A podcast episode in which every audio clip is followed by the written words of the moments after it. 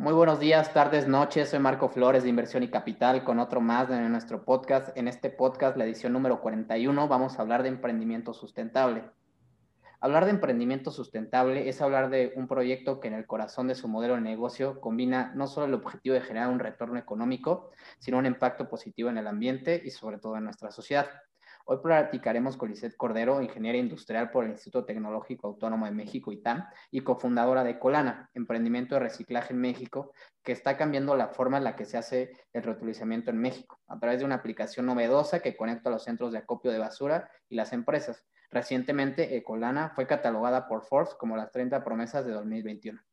Acompáñenos en este podcast. Lisette, muchas gracias por aceptar la invitación y bienvenido al podcast de Inversión y Capital. Muchísimas gracias, Marco, por la invitación. Dice, la verdad es que nos gusta a nosotros empezar un poco conociendo a la gente y por eso nuestra siguiente pregunta. ¿Tú tienes algún momento particular que destaque en tu vida y que identifiques que a partir de ahí hubo algún cambio significativo en ti? ¿Con respecto a Colana o en mi vida en general? Pues en las dos. que, por ejemplo, para mí, tuve un accidente cuando tenía 21 años. Como que antes era súper aventurera, súper aventada y a partir de ahí como que las cosas cambiaron para mí. Entonces, eh, creo que eso sí, sí, ha sido como un parteaguas de, de mi vida y, la, y tomé las cosas como para bien, o sea, como que empecé a valorar todo lo que tenía en mi vida, etcétera. Este, fue un momento difícil en el momento, pero después ya este, las cosas fueron mejorando. La verdad es que yo creo que todos pasamos como por un punto, ¿no? De inflexión y que nos hace reflexionar. por, por, ejemplo, ¿cuál es la me interesa mucho sobre todo los temas ecológicos porque yo, yo entiendo, o sea, mucha gente como que lo vemos a veces en, en, la escuela, ¿no? Llevamos a veces materias, pero realmente yo creo que hay poca gente que realmente se, se avienta a estos temas y realmente dice, oye, ¿sabes qué? Es que sí hay un problema, ¿no? ¿Cuál sí. es la, la, primera memoria, por ejemplo, que tengas donde fuiste consciente de, de estos temas ecológicos y, y el impacto que tienen en nuestra vida? Pues, sea, creo que tengo dos momentos en mi vida. Uno mi mamá como que nos hacía de guardar los residuos desde chiquitos y nos mm, íbamos a centros de acopio y lo vendíamos. Yo tengo un recuerdo de estar aplastando latas en mi casa este, para llevarlo a reciclar. Y otro segundo momento es que realmente no sé por qué, o sea, empezó este interés hacia el medio ambiente, pero de la nada, o sea, realmente no es que hay, algo me haya como dicho como, ah, sí, esto es, esto es importante y hay que hacer algo. Pero estaba en prepa, esto era en el 2008, que no sé por qué en, estaba en sexto de prepa y, y en, en, la clase de legal, algo así, de derecho, nos hicieron hacer como, investiguen una ley y pónganse como a, este, y hagan un trabajo sobre esta ley, bla, bla, bla. Y yo empecé a hacer la, sobre la ley de residuos sólidos de la Ciudad de México. Y como que me empecé a clavar un buen, un buen, eso era un tema como que me llama la atención. Y, es, y a partir de ahí como que todo lo enfoqué, o sea, desde por qué estudié ingeniería industrial, desde por qué casi todos mis trabajos en la universidad, o sea, si te decían, ah, es libre el tema, hagan lo que quieran, siempre lo enfocaba como a reciclaje y residuos. Entonces, como que, pero recuerdo que si me dicen, oye, pues ¿cuándo empezaste con, con estos temas? O sea, recuerdo que fue para ese trabajo, pero no hay como un interés, o sea, porque todo el mundo me dice, ¿por qué? Y no sé qué, realmente no, no lo sé, o sea, creo que es un tema que en sí me interesa mucho, y de hecho hay videos en internet que alguna vez fui a una, alguna feria que dice, o sea, literal estaba creo que en primero, en segundo semestre o algo así, y, y empecé a decir, no, es que a la gente le importa más el tema de la economía, pero no el medio ambiente, el día que no tengamos recursos, este, no va a haber dinero que, con lo que lo podamos pagar, etc. Entonces, o sea, realmente, o sea, no sé de dónde viene esto, pero sí viene desde hace mucho tiempo. Justamente yo creo que eso, digo, de la investigación y todo lo que nos comentas, porque he visto que tienes bastante experiencia en el ámbito, no, no solo de esto, sino también de investigación de mercados, ¿no? Sobre ah, todo sí. comportamiento del consumidor y análisis de datos. Por ejemplo, ¿qué te ha dejado esta experiencia que consideras fundamental en tu vida? Cañón, o sea, creo que si, si pudiera la gente, por ejemplo, primero trabajar en una empresa y después emprender, sería lo ideal, porque conoces cómo son las cosas, empiezas a tener como cierta disciplina, también empiezas a conocer como de, de digamos, como de, ¿cómo puedes decirlo? Como de otras cosas, ¿no? O sea, porque yo ahorita te diría, si yo no hubiera trabajado antes y hubiera, me hubiera quedado con Nicolana desde el inicio, tal vez nunca hubiera aprendido a hacer presentaciones muy padres para clientes, tampoco hubiera aprendido cómo analizar datos tan cañones, este, no hubiera aprendido a, presentar, o sea, resultados, etcétera y a entender otras áreas que tal vez ahorita en Ecolana pues no las hubiera podido aprender y tal vez tuviera esa carencia dentro de Ecolana. Entonces, sí, o sea, para mí la experiencia que tuve, trabajé cuatro años justo en investigación de mercados, consumer insights, etcétera, y eso me ayudó a que todo el tiempo yo aquí en Ecolana estoy buscando quién es nuestro perfil, midiendo todo, o sea, todo lo que hagamos es regístrenlo, dónde está el Excel, este, hagamos un registro de esto. Entonces, todo el tiempo, todas las semanas estoy de, este es el KPI de esta semana, este, llevamos tanto, etcétera. Entonces, creo que para mí, o sea, analizar datos me encanta y analizar datos de reciclaje me encanta todavía más. Entonces, porque eh, creo que analiza, para mí analizar datos es como sacar conclusiones, este, sacar em, información para tomar decisiones de forma correcta.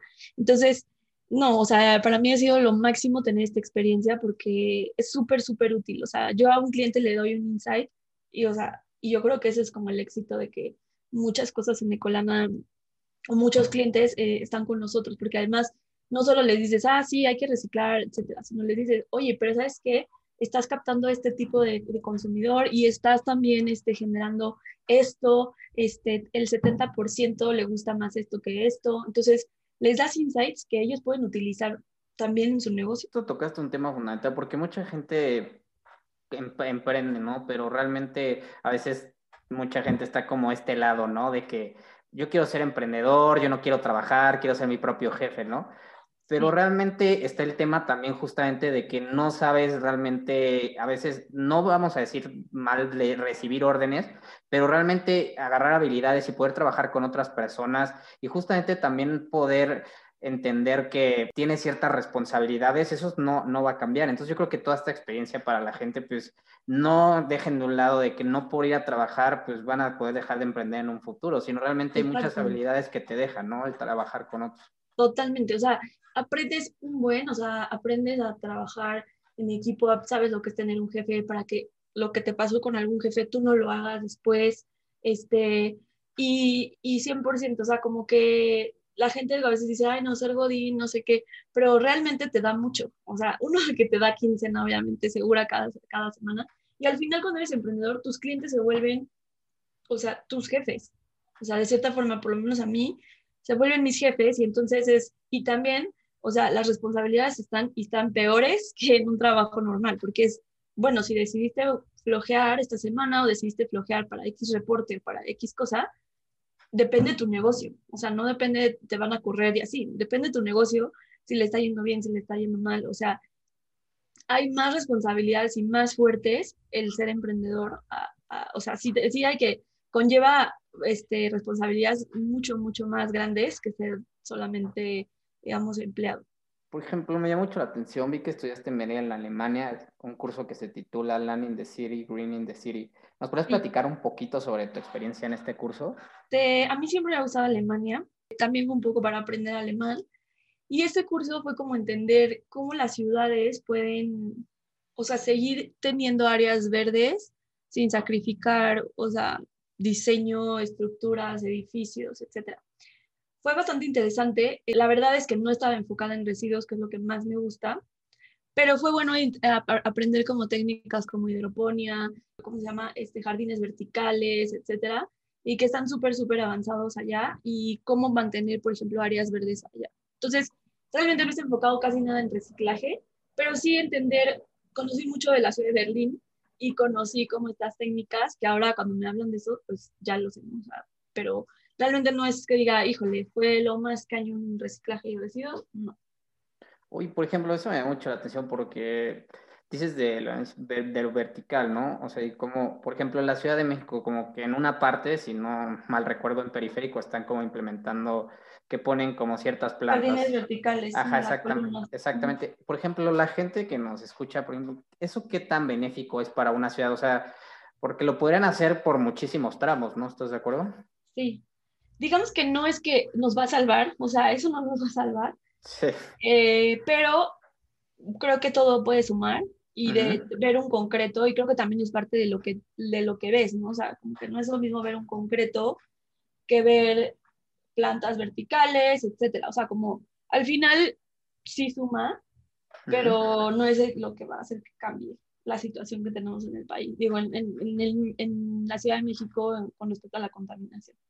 Claro que vamos a hablar más al ratito. También me llamó la atención, recientemente participaste en la conferencia Finding Your Path with Data Science, Women in Data Science de la Universidad de Stanford. Por ejemplo, ¿de qué se trató tu participación y qué temas relevantes se hablaron? Justo de lo que, o sea, lo que platicamos hace un ratito, de cómo la información, cómo con la información nosotros podemos hacer que las más, personas reciclen. Entonces, nosotros, por ejemplo, entender las zonas donde las personas eh, en el país están buscando dónde reciclar. Entonces, si hay, digamos, tenemos una zona donde una delegación, por ejemplo, que es súper interesada en reciclar, etcétera, pero no hay infraestructura para reciclar. Entonces, la idea es como cuando nosotros decidamos hacer alguna campaña con alguna marca, etcétera, decirles, esta delegación necesita más centros de reciclaje porque aquí está concentrada la gente que quiere reciclar. O sea, porque también hay que facilitarle el que no se tenga que transportar tanto a otros lugares donde están los centros de acopio. Entonces, cosas súper básicas también, qué tipo de perfiles son los que realmente quieren reciclar, qué tipos de perfiles tenemos que captar y que no, aún no hemos captado. Por ejemplo, en, en Nicolana el 80% son mujeres, pero eh, depende del tipo de residuo, cambia eh, el tipo de usuario. O sea, cuenta, para vidrio hay más hombres que quieren reciclar vidrio, pero para Tetra Pak son más mujeres así. O sea, y esas, esos datos son súper cañones porque pues nadie lo sabe. O sea, realmente es que no hay casi nada de información sobre el reciclaje y nosotros en Ecolana la queremos generar. Hoy, por ejemplo, ¿cómo con, es que está bastante interesante, ¿no? Porque ya sacando todos estos datos, pues hay una clara tendencia hacia un género en, una forma de reciclar, ¿no? Sí. Pero ¿por qué crees que sea esto? ¿Sabes qué da curioso? ¿Por qué hoy más mujeres te atrapan? Porque en general más mujeres que quieren reciclar porque, o sea, son, en México, pues son la mayoría quienes manejan o administran la casa. Entonces son quienes deciden que se compra, este, etcétera. Y por lo tanto, pues quienes también desechan, o sea, así como compras, pues desechas. Entonces, por ese lado. Y entonces también decir, ah, bueno, tiro aquí, yo decido que quiero reciclar. También hay una preocupación, sobre todo, hay mujeres que, por ejemplo, cuando son solteras y no tienen hijos, o sea, les interesa, pero no tanto. Pero cuando ya tienen hijos, les interesa muchísimo porque dicen, es que qué mundo le voy a dejar a mis hijos. Claro. Entonces yo me involucro todavía más de lo que me involucraba antes. Y en cuanto a los hombres, eh, el vidrio, pues supongo que porque les gusta más tomar y porque se involucran más, literal. O sea, bueno, y creo que, creo que ni siquiera eso. O sea, realmente las mujeres, creo que a veces hasta tomamos más que los hombres o, o eso no importa. Pero eh, Tetrapac, porque a veces mucho Tetrapac que se consume, se consume en casas. O sea, no se consume en otros, no, no se consume en oficinas, por ejemplo, en oficinas y en, en negocios, ahí se consume muchísimo papel. Y en escuelas. A diferencia, por ejemplo, en casas es otro tipo de consumo y ahí el tetra, es, es donde está el Tetra Pak. Y muchas veces compran Tetra Pak para jugo, leches y cosas para niños. Entonces, por lo tanto, y casi siempre la mamá es quien está al pendiente de los niños y por lo tanto, pues por eso mujeres son las que están, digamos, más involucradas en el reciclaje del, del envase. Ahora me hace muchísimo más sentido y la verdad queríamos sin ellas, ¿no? Exacto, totalmente, sí. Uy, Lizeth, hubo una publicación, la verdad me mucho, este, esta publicación en, el, en una del portal de distintas latitudes, en el cual se titula Los recolectores voluntarios de residuos salvan del colepso la Ciudad de México, ¿no? Sí. Vi que también escribiste ahí, si nos puedes platicar un poquito o sea, de esta problemática y en la que diste tu opinión y que nos platiques más a fondo, ¿no? cómo nos afecta a todos. Sí, justo lo que, o sea, lo que la participación, o sea, eso fue un concurso que ganó una periodista aquí en México y pudo hacer esta investigación sobre cuántas personas, digamos, trabajan en torno al reciclaje aquí en México. Porque nosotros siempre decimos, bueno, el reciclaje en Europa es muy diferente al reciclaje que hay aquí en México, porque aquí en México, cuando tú tiras un residuo, pasa por muchas manos. Y, por ejemplo, en Alemania la tiras, lo recoge eh, la empresa que hace la recolección, lo lleva a una planta de selección, etc. O sea, más bien son empresas que lo van manejando y aquí en México sí son manos.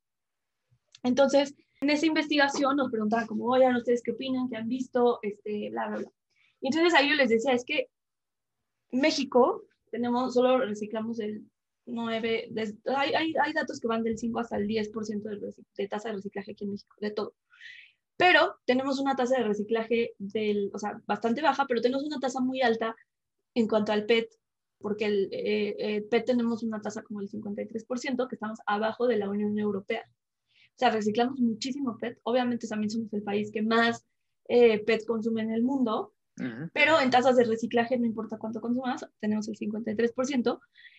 Y, y, entonces yo decía, no, pero a la, o sea, le encanta decir a México que tiene ese porcentaje de reciclaje, pero pues ese porcentaje de reciclaje está hecho gracias a los pepenadores, a los centros de acopio, a los voluntarios del servicio de limpia, y no podemos dejarlos afuera. O sea, no podemos presumir una tasa de reciclaje sin realmente mencionarlos y que ellos hacen el reciclaje. Entonces, justo en ese, en ese, en esa entrevista o en ese documental este, que hicieron, justo hablábamos de eso, o sea, la importancia de, de, pues de, lo, de toda la cadena de reciclaje que hay en México. O sea, como que no olvidarnos que es parte de ellos, porque realmente el consumidor nos involucra. Entonces, o bueno, no se involucra como quisiéramos todavía. Entonces, este, pues sí, o sea, es, es eso, como de darles importancia a, a, todas las personas que trabajan. Por ejemplo, mencionabas hace ratito que el, somos el mayor consumidor de PET, ¿no? Sí. Por ejemplo, en el caso de México, ¿por qué es esto? Y no diferente como, por ejemplo, con, con Europa. Hay un tema, o sea, hay varios temas. También hay unos datos que dicen que, bueno, no, o sea, también hay estudios que dicen que nosotros somos las de los consumidores en Latinoamérica que más visita Oxxos, tienditas, etcétera. O sea, digamos, visitas por día. O sea, que vas y dices, ay, voy a bajar al Oxxo y voy a comprar. O sea, como que visitas a tienditas y a Oxxo, somos los que más hacemos estas visitas en número, digamos. Esa es una. La segunda es que hubo un tema, un tema con el agua en México. O sea, como que hubo toda una campaña de que si tomabas agua de la llave o de agua que no estaba potable, te podía dar cólera y te podía dar un buen de cosas hace mucho tiempo. Y entonces ahí fue cuando empezó el boom del agua, o sea, el boom de vender el agua embotellada. Entonces en México como que la verdad lo que más confianza te da pues, es comprar botellas en agua. No, no botellas, este, o sea, uno no puedes ni tomar de la, de la, de la llave. Y dos, o sea, no hay tantos como bebederos, etcétera, y vino toda esta campaña del cólera, entonces, pues la gente confía mucho más en una botella embotellada que otras cosas. Digo, ahorita ya están saliendo que los filtros, etcétera, pero, o sea, la gente todavía está muy desconfiada con respecto a eso. Ah, y la otra es, ¿vale? Sí, entonces es un cambio, o sea, pues ya toda una tendencia, ¿no? Es algo más, pues mental o por historia, ¿no? Sí, exacto, exacto, exacto.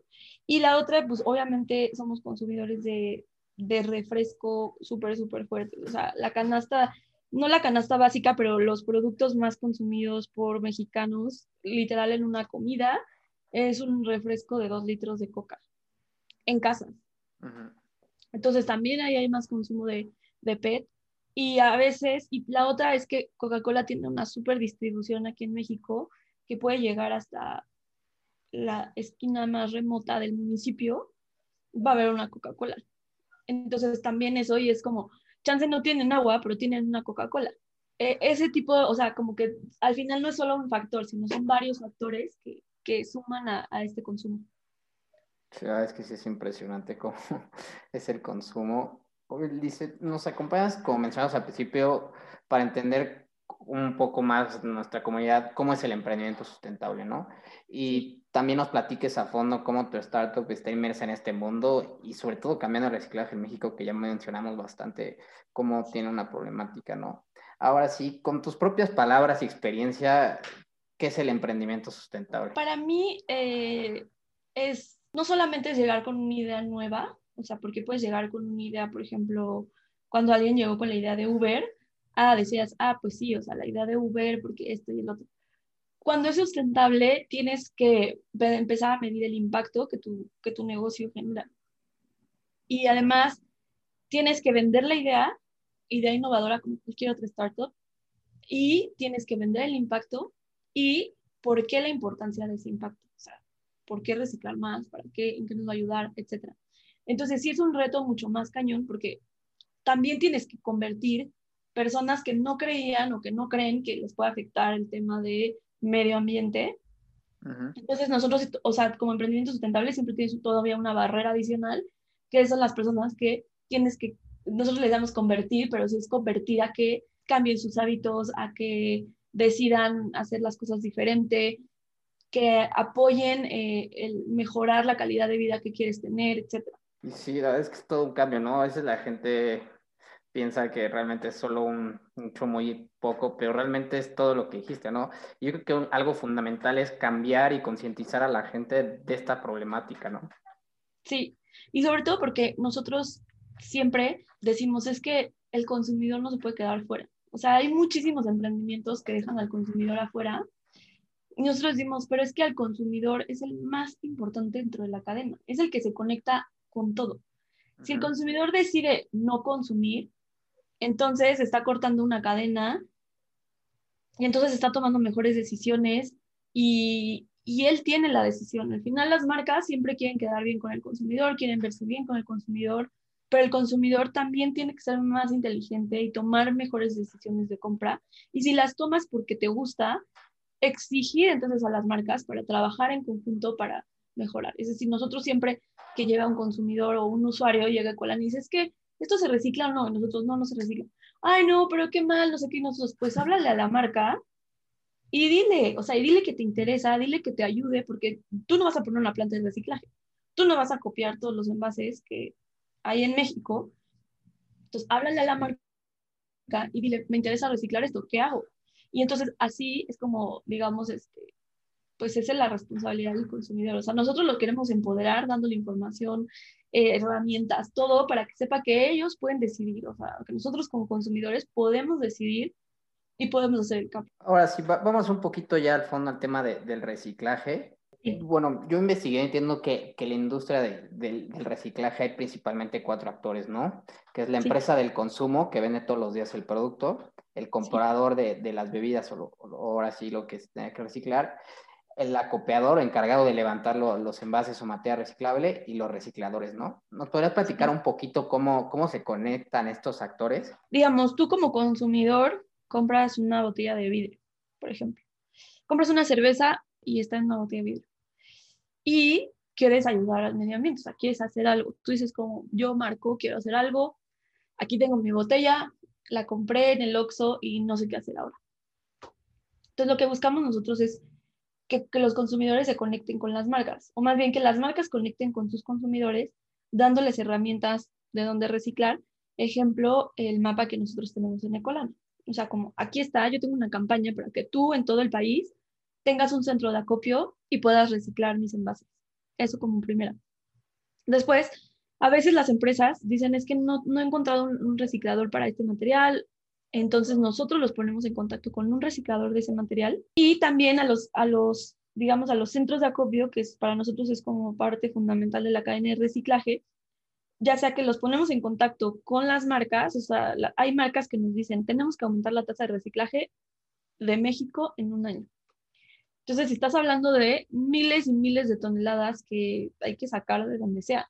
Entonces, ahí, por ejemplo, nosotros vamos y, vamos con los, con, los centros de acopio y los convencemos para que acopien vidrio, por ejemplo, en caso de que no acopiaban vidrio. Y entonces ahí conectamos a la marca con el, la planta de reciclaje, porque lo que hago yo es, hola, centro de acopio, aquí hay un reciclador, empieza a copiar el vidrio, él te va a pagar a tanto, es un nuevo negocio para ti, vas.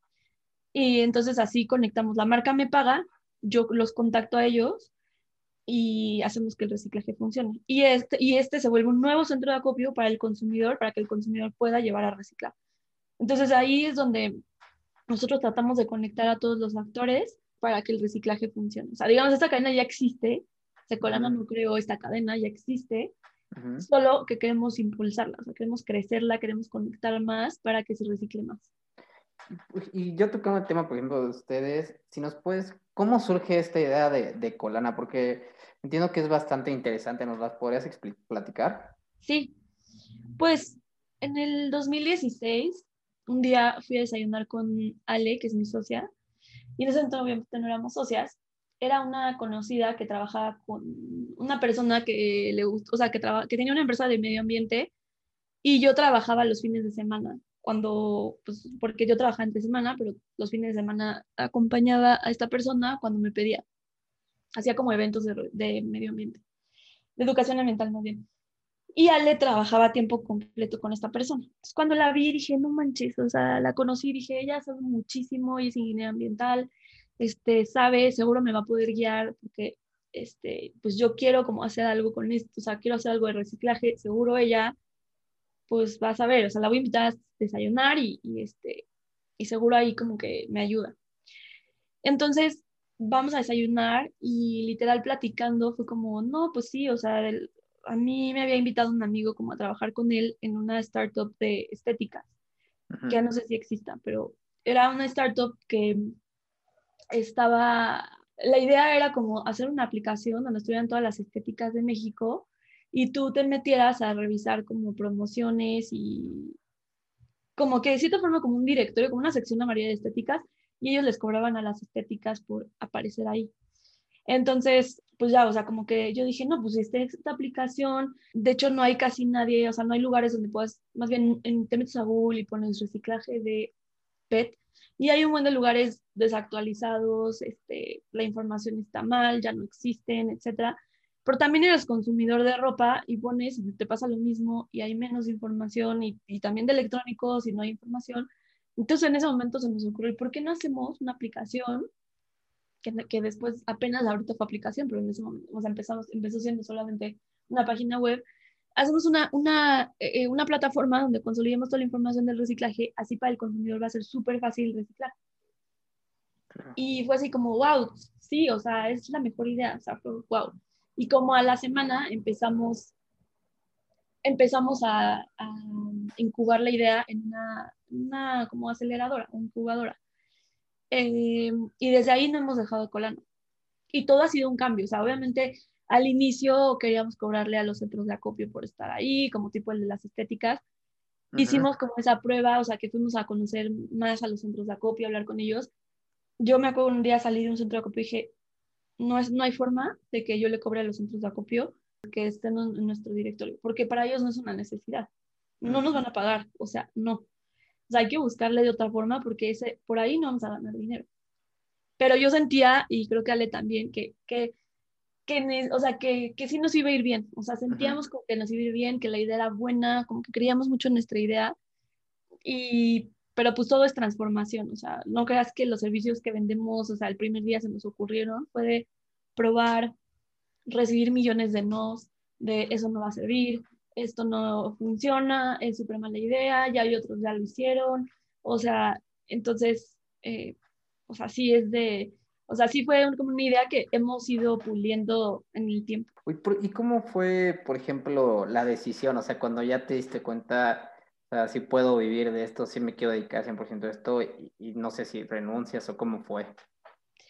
Tuvimos hasta nuestro primer cliente, o sea, sí vivimos yo, yo siempre he tenido la idea de que tienes que, si vas a hacer algo y crees en algo y lo quieres hacer, dedícate el 100%. Porque si no te dedicas el 100%, o sea, y empecé obviamente sin dinero, o sea, con ahí como con ahorros que yo tenía y dinero guardado que tenía, pero sí me aventé un buen rato sin dinero, sin ganancias y apostando todo. Y nosotros siempre decimos, es que tienes que dar el 100 porque entonces si no te sientes en una zona de confort, o sea, como que si, si sigues trabajando y además te estás emprendiendo, etcétera, la verdad es que no le vas a meter tanto a tu startup porque no, tiene, no, no sientes esa necesidad de necesito comer, casi, casi, o sea, ¿sabes? Necesito que esto funcione porque no tengo de otra. Entonces, o sea, creo que para mí sí, sí lo viví así y sí fue como todos los días me despertaba para hacer algo de, de colana, o sea, en ese tiempo hacía la base de datos de todos los centros de acopio de la Ciudad de México. O sea, y los iba a visitar, los contactaba y empezaba a crecer mi base de datos. Y, o sea, y, la verdad es que todo lo que hagas para tu emprendimiento, hazlo bien dirigido con algún objetivo, porque nosotros decíamos, a ver, ¿qué es primero el huevo o la gallina? ¿Tener usuarios o tener centros de acopio? Yo, pues es mejor tener centros de acopio y los usuarios solitos van a llegar porque ya tenemos. Entonces, primero hay que hacer la base de datos y luego la vamos a publicar.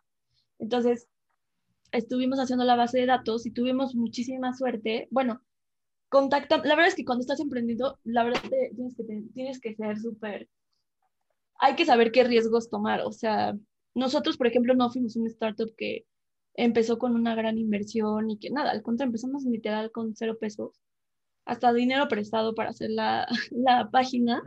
No, o sea, yo no soy de la idea de, ah, no, ya métele un millón de pesos y con eso arrancas y es como, no, o sea, porque ni siquiera sabes si tu idea va a jalar. O sea, ese es un riesgo fuertísimo. O sea, para mí el riesgo en dinero sí es como, tengan mucho cuidado al inicio porque ni siquiera han probado qué onda. Porque imagínense que yo hubiera dicho, ah, sí, metan un millón de pesos, yo le voy a cobrar a los centros de acopio, pero no lo has ido a probar. O sea, pruébalo, o sea, primero pruébalo con cero pesos, con tu tiempo, con tu esfuerzo, y ya después dices, ah, ya me jaló, ya tengo ventas, ya sé cómo para dónde voy, ya, ahora sí denme dinero.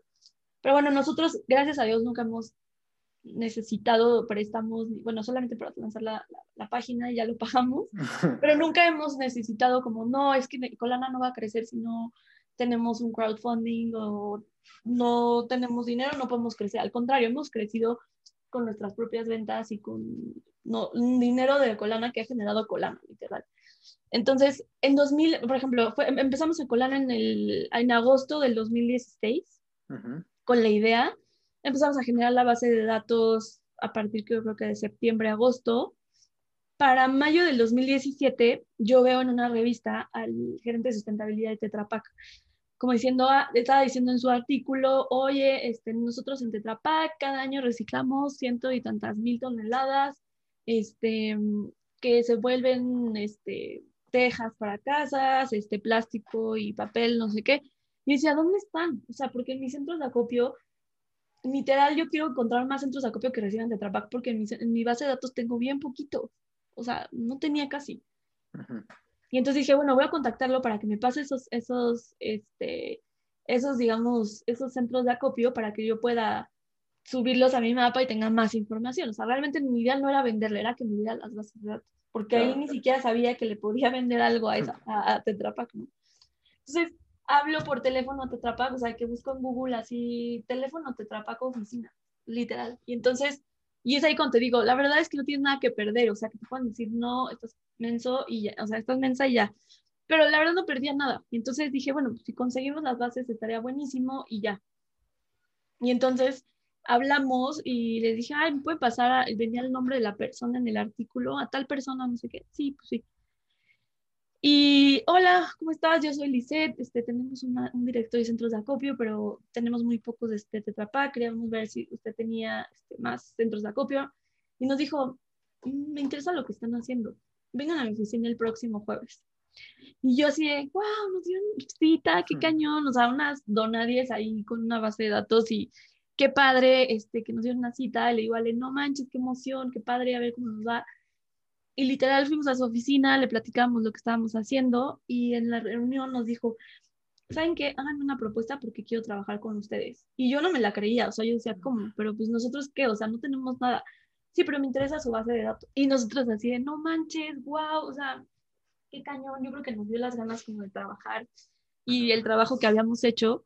Y como, justo lo que te decía, o sea, en ese tiempo que no, no gan, o sea, no, tenían, no teníamos nada de dinero, empezamos a hacer la base de datos porque queríamos publicarla. Pero esas bases de datos al final eran el oro para nosotras, para poder como tener más clientes y poder hacer más cosas. Entonces ya en 2017 pues ya tenemos a nuestro primer cliente y, y, pues así empezamos. Y entonces con él estuvimos, bueno, de hecho es uno de nuestros principales clientes hasta el momento, o sea, ya vamos a cumplir cuatro años trabajando con él y ha sido increíble todo el aprendizaje que hemos tenido de, los de las dos partes y como, como acompañarnos, ayudarnos, este, hacer de todo para, para hacer que el, que el Tetrapack se siga reciclando. Entonces, sí, ha sido muy, muy padre y después teníamos este servicio, como que dijimos, ah, pues claro, la base de datos es para esto, la, la, la, pero no tuvimos nuestro siguiente, o sea, segundo cliente hasta el 2019. Entonces tuvimos como año y medio con el mismo cliente y llegó un punto donde yo le decía, le, ya, o sea, Colona yo creo que pues nada más fue este one shot y nos fue bien, pero ya, o sea, yo creo que ya, o sea, decíamos, bueno, pues ya no hay otro servicio que podamos vender, ojalá ¿qué hacemos? Para esto ya habíamos sacado la página y no jalaba y no jalaba. Y fuimos a conseguir, eh, vimos que había una empresa de cremas para bebé que ya tenía una, una campaña de reciclaje.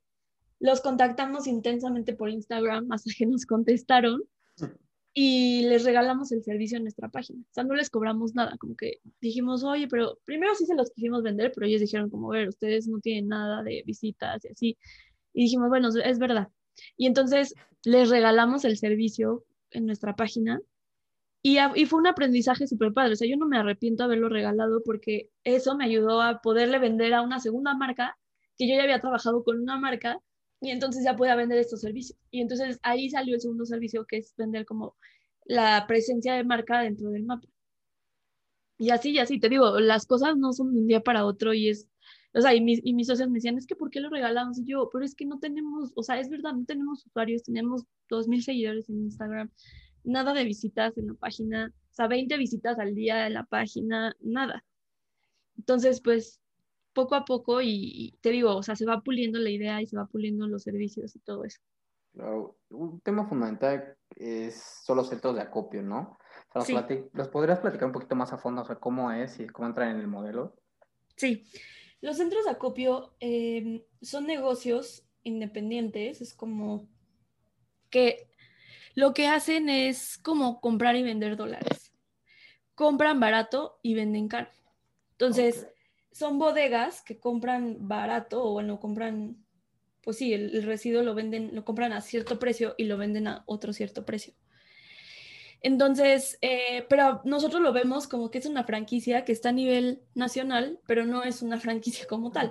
O sea, yo puedo abrir mi centro de acopio y qué bien y punto. Pero esto se hace a nivel nacional, o sea, en muchísimos estados, en, casi en todos los estados hay centros de acopio no digo que en todos los municipios, pero sí en muchos municipios hay centros de acopio.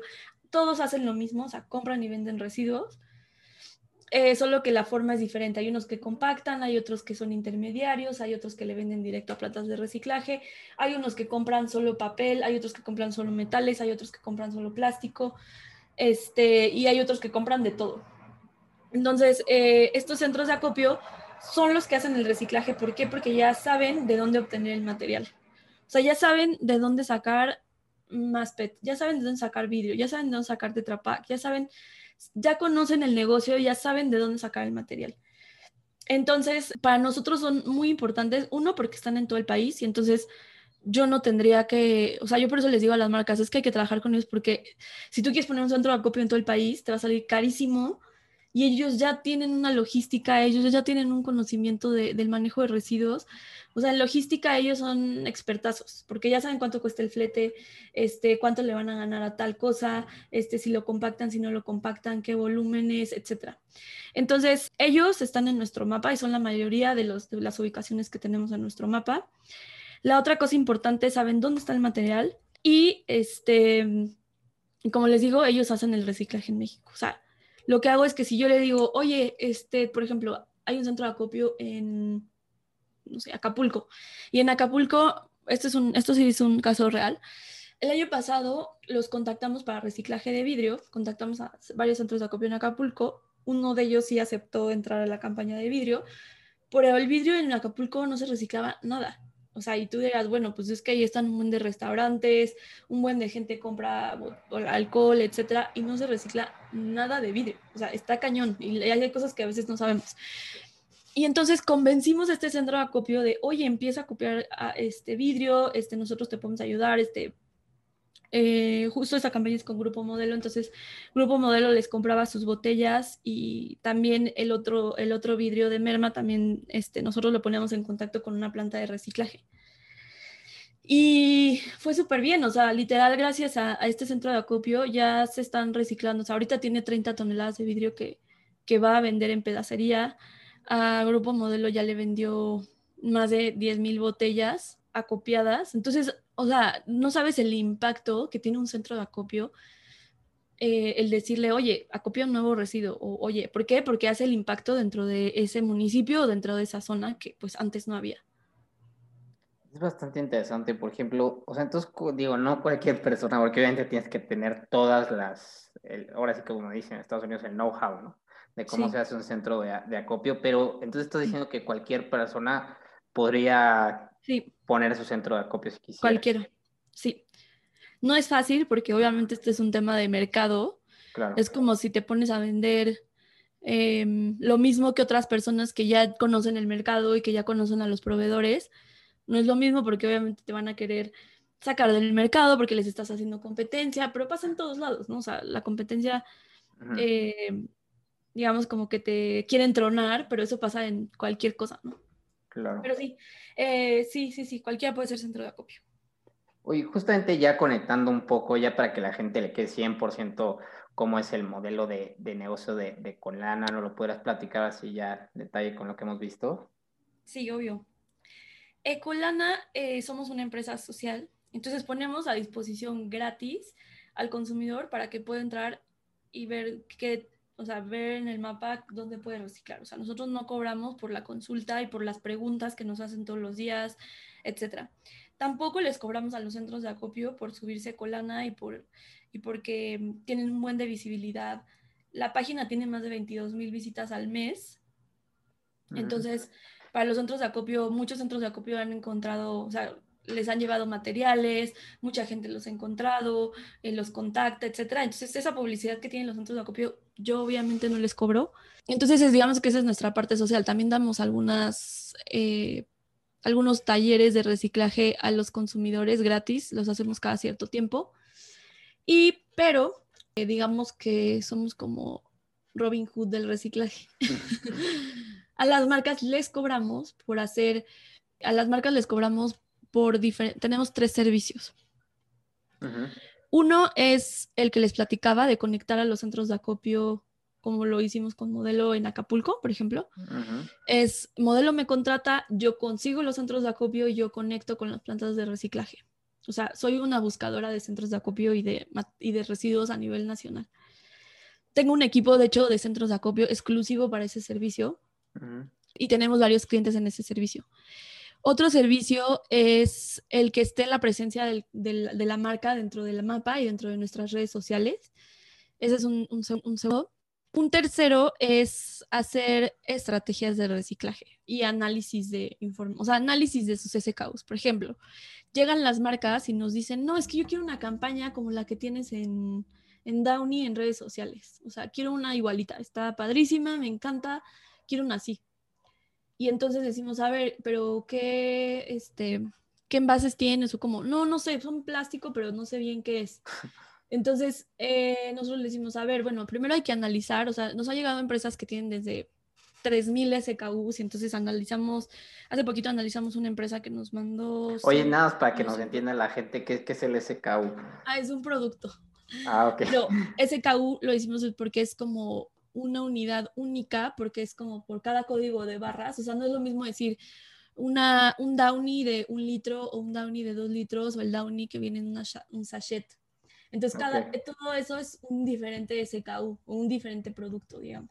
Ah, okay. Entonces, nosotros e, evaluamos todos los productos que tengan en su portafolio y les decimos justo, esto es reciclable, esto no, bla, bla, bla, en el mercado esto sí se recicla, esto no, este, de tu portafolio el 20% es reciclable, el otro no, y tienes tanto de plástico y tanto de vidrio, así.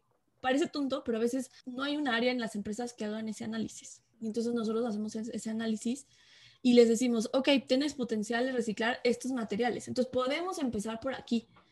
¿Cuál te interesaría de acuerdo a tus pues a tus estrategias de marca y a, tus, las estrategias que tienes en mente y bla, bla, bla, con cuál quisieras empezar. Entonces, por ahí vamos, a por ahí nos vamos, o sea, como justo empezar a entender eh, para ellos, empezarlos a llevar de la mano hasta que logramos una campaña de reciclaje.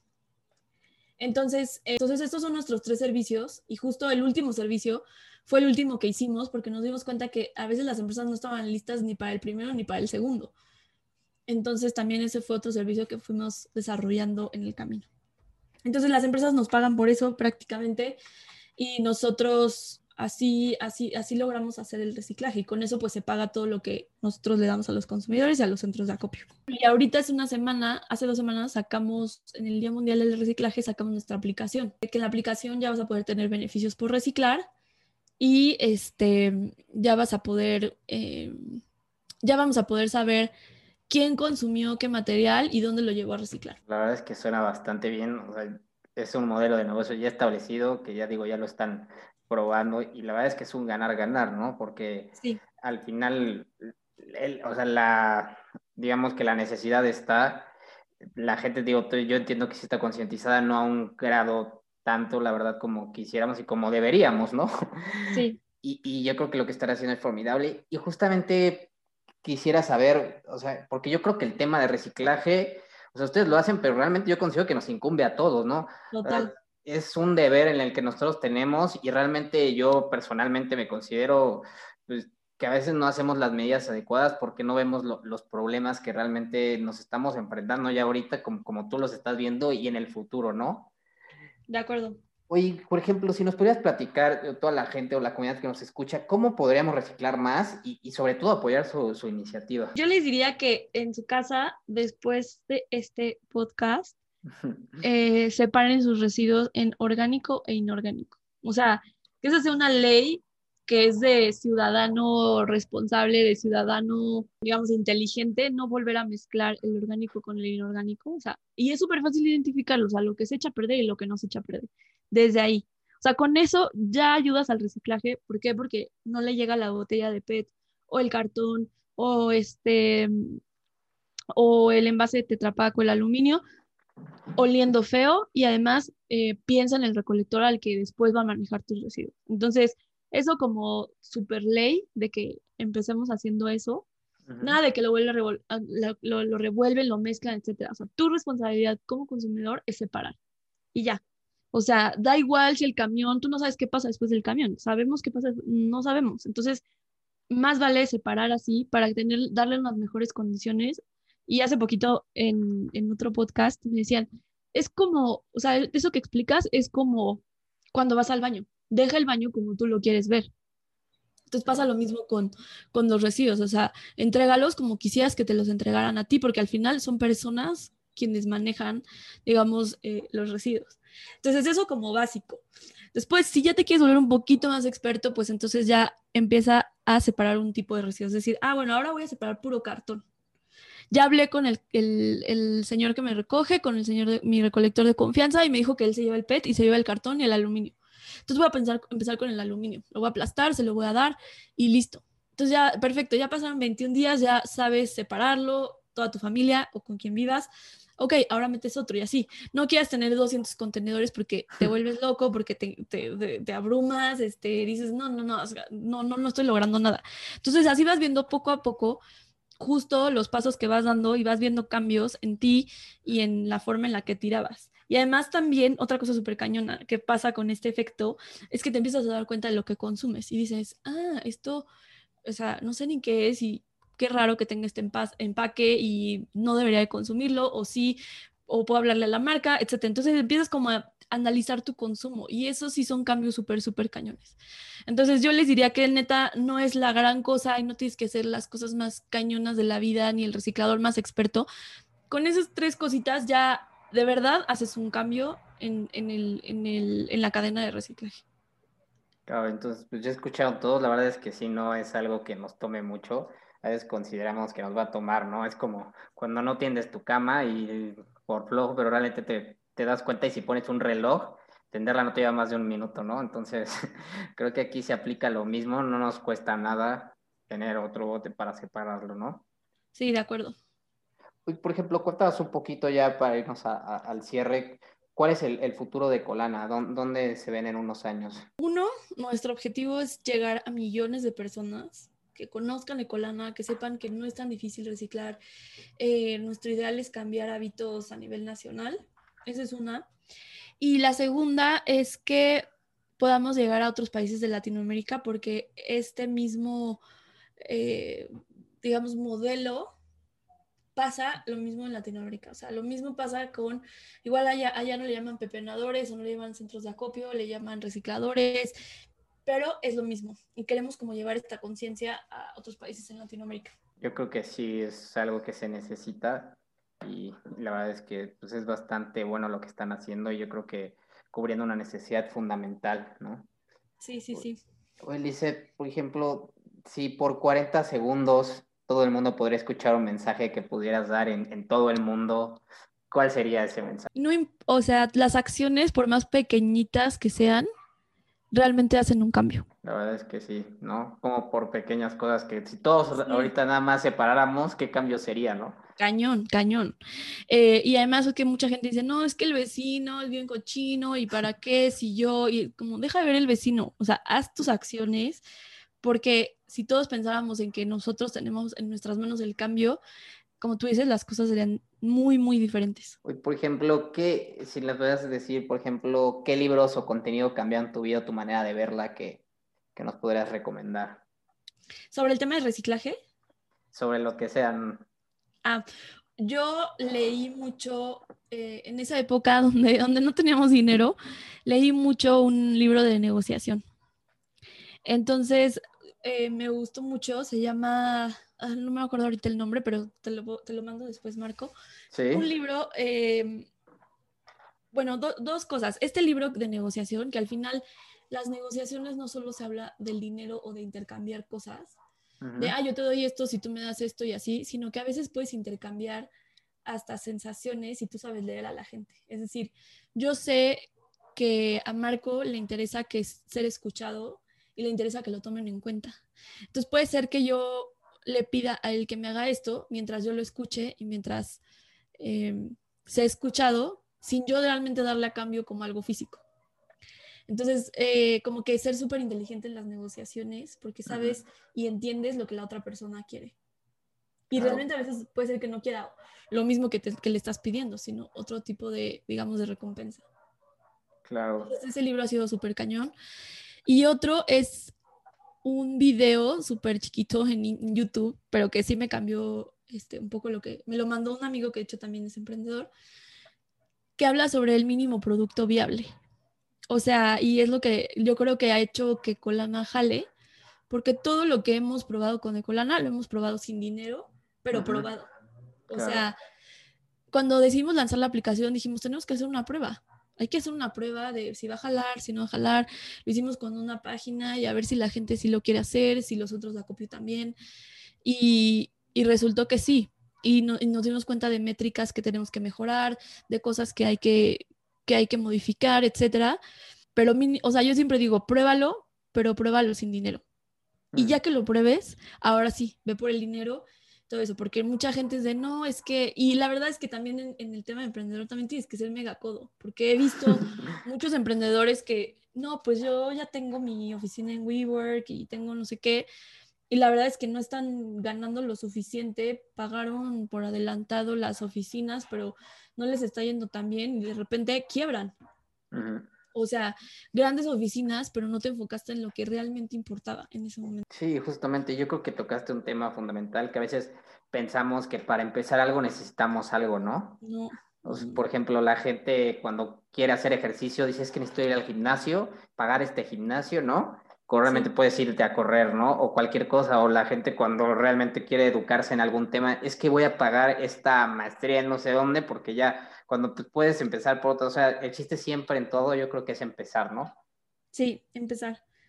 Sí, así es, empezar y probar, y probar, y como que ya con tus métricas decir, ah, entonces, y siempre probar te va a dar números, y que los números son oro para, para tomar decisiones en el futuro. Decir, a ver, sí nos va a ir bien, pero, o sea, por ejemplo, nosotros cuando hicimos la prueba para la aplicación, dijimos, sí está, está habiendo mucha participación del consumidor, pero estamos muy flojos con los centros de acopio. O sea, los centros de acopio lo sienten como una chamba más. ¿Qué podemos hacer para que ellos no sientan eso? Y entonces justo eh, ahí es donde dijimos, ahí tenemos que aprender cuando lancemos la aplicación, pero realmente sí está funcionando. Claro. Pues Lisette es una mujer increíble, la verdad es que todo lo que están haciendo en Ecolana es la verdad increíble porque están cubriendo toda una necesidad. De verdad, la gente que nos escucha en el podcast, entienda que realmente pues, el tema de reciclaje no es ni obligación del gobierno, es obligación de todos, ¿no? Porque todos vivimos aquí. Agradecerte muchísimo por estar en nuestro podcast y en esta edición. Usted, a ustedes, muchísimas gracias por, por invitarme. Muchísimas gracias a toda la comunidad que nos escuchó en este podcast. Esta fue otra más de edición de inversión y capital. Hasta la próxima.